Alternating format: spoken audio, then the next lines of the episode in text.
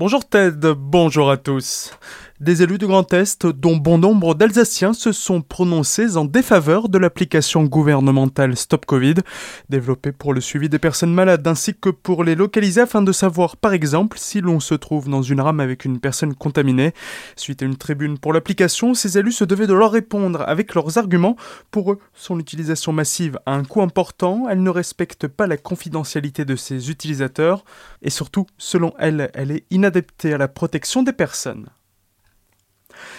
Il y a de nouveau du pain au bonhomme, depuis deux ans, plus rien ne sortait du four du village et ses habitants devaient donc faire de la route pour du pain et des croissants.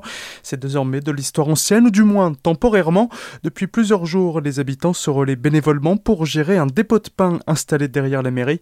Il est ouvert tous les jours sauf le dimanche et c'est Ludovic Chapeau, boulanger à Hammerschwir, qui monte sa production. Cette idée était celle du nouveau maire Frédéric Perrin. Ce dépôt de pain éphémère servira jusqu'au 15 septembre avant de faire un premier bilan avec en ligne de réinstaller une boulangerie pour les communes et ses 750 habitants, mais aussi ceux aux alentours.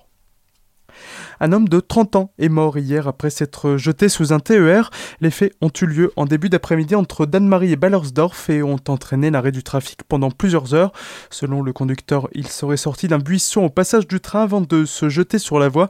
La victime n'avait plus donné de nouvelles depuis vendredi dernier. Sa famille avait signalé sa disparition et un appel à témoins avait été diffusé.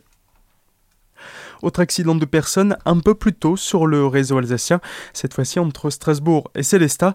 Le trafic été interrompu une bonne partie de la matinée après qu'une personne s'est allongée sur les rails vers la gare d'Ebersheim.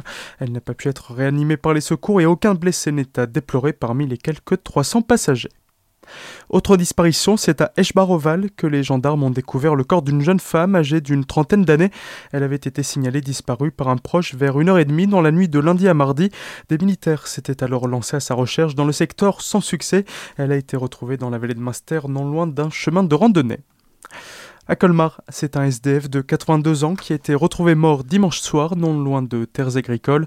Une autopsie ordonnée par le parquet de Colmar a débouché sur l'ouverture d'une enquête pour homicide volontaire afin de déterminer les causes du décès. À Strasbourg, trois nouvelles victimes de l'arnaqueur ont été identifiées par les enquêteurs.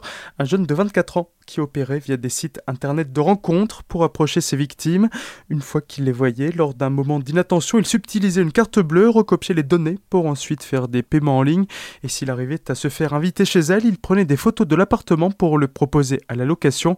L'homme a été arrêté l'été dernier à Strasbourg après s'être évadé de la prison de Bordeaux. Selon les derniers éléments de l'enquête qui ont permis de repérer trois nouvelles victimes, il aurait donc détroussé 30 femmes. Il y a 4 mois, il avait déjà reconnu les avoir violées. Il sera jugé le 3 novembre C'est le retour de la musique avec Ted. Très belle matinée à l'écoute d'Azur FM.